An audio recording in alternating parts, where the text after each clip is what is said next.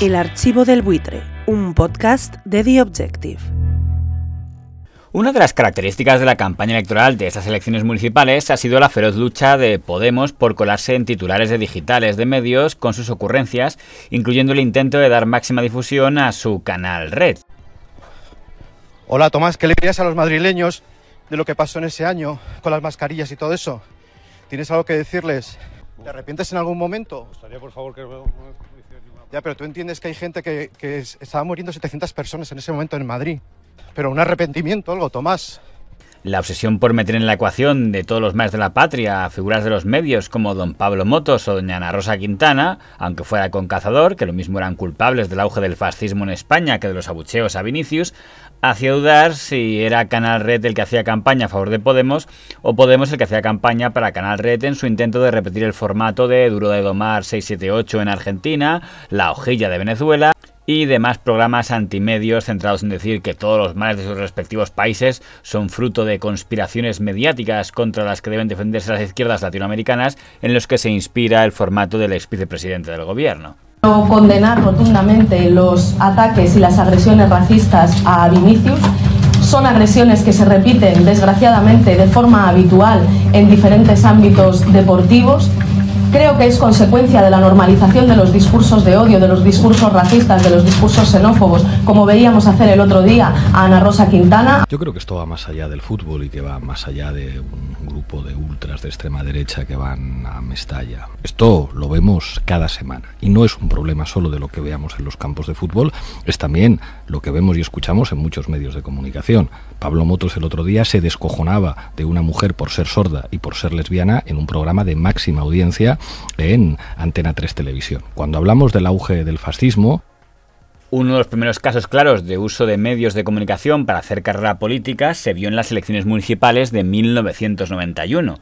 En aquel momento, en el Ayuntamiento de Alicante, irrumpió el director de un programa de radio pirata, don Diego Zapata, que convirtió su programa local, Radio Costa Benacantil, en un altavoz para presentar su propio partido político, Solidaridad Civil con Alicante se había visto a emisoras de radio que jugaban a usar su influencia en periodos electorales como Don Justo Molinero con su radio Teletaxi en Cataluña. Pero la idea de Radio Costa Benacantil de Alicante era presentar a la estrella del programa como candidato a la alcaldía. Don Diego Zapata, con un discurso populista y regeneracionista de izquierdas, logró su acta de concejal y durante cuatro años estar presente en el Ayuntamiento de Alicante.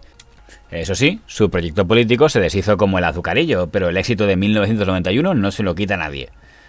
Don Álvaro Baeza era uno de los colaboradores habituales del señor Pepe Navarro en el Late Night Esta noche cruzamos el Mississippi de Telecinco, donde se encargaba de hablar de los asuntos truculentos vinculados al terrorismo, los servicios secretos o las mafias. de Burgos ha proliferado con gente que viene de Jarray. Que cómo actúan, te lo cuento en el libro de terroristas con todo detalle porque me gustaría contestarte.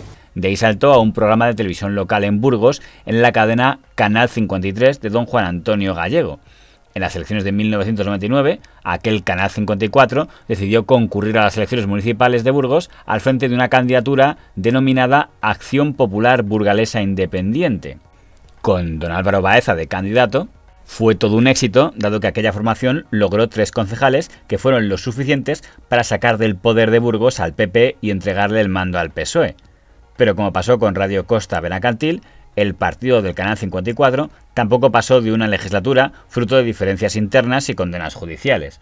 En los siguientes comicios, y ya sin Baeza, la APBI intentaba renovar sus ediles, pero sus antiguos electores le daban la espalda.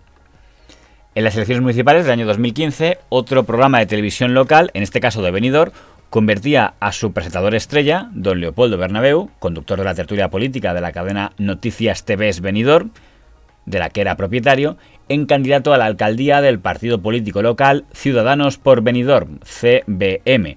Aquel doble juego no le salió gratis. Su canal hizo campaña incluso durante la jornada de reflexión, lo que le valdría una multa por delito electoral. Pero la labor mediática le sirvió para lograr 3.062 votos y, por tanto, irrumpir con tres concejales en el ayuntamiento durante toda una legislatura. La dicha no le duró demasiado. Una detención por escándalos personales y jaleos internos causaron decepción en la mayoría de sus antiguos electores y cuatro años después, al volver a presentarse, se quedaba en poco más de 300 votos y veía cómo perdía toda su representación. Se repetía el fenómeno del partido azucarillo. Mucho mejor parecen haber leído las cosas al presentador del canal Aura TV en Ourense, don Gonzalo Pérez Jácome.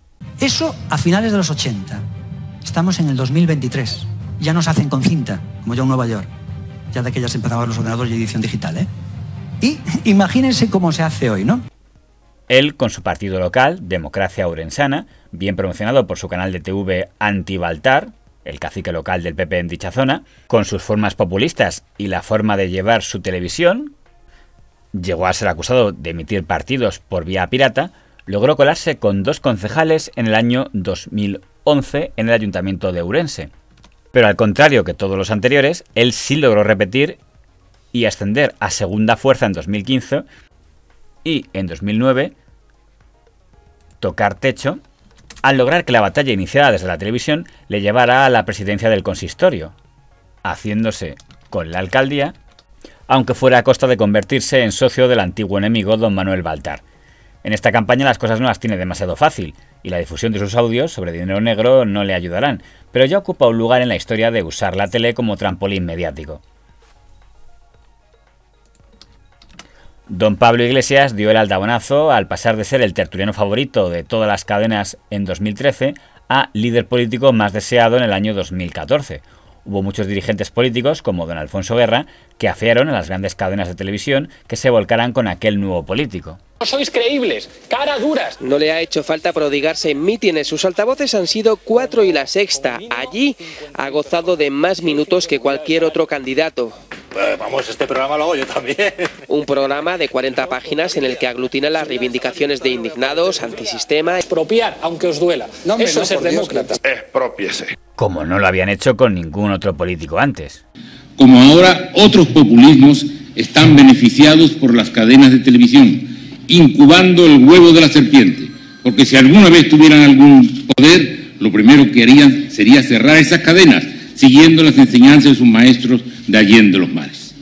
Hoy ya don Pablo Iglesias no busca ocupar hueco en tertulia alguna, sino desacreditarlas. El antiguo niño bonito de Mediaset y A3 Media hoy las demoniza a diario para intentar que sus consumidores dejen de visionar aquellas cadenas para pasar a consumir la suya, quedando la duda de si ya el objetivo ha dejado de ser hacer ruido en la tele para incrementar una presencia política a hacer ruido en una desgastada opción política para promocionar una carrera mediática. Ese romanticismo de la lucha armada, cuando el Che enamoraba El archivo del buitre, un podcast de The Objective.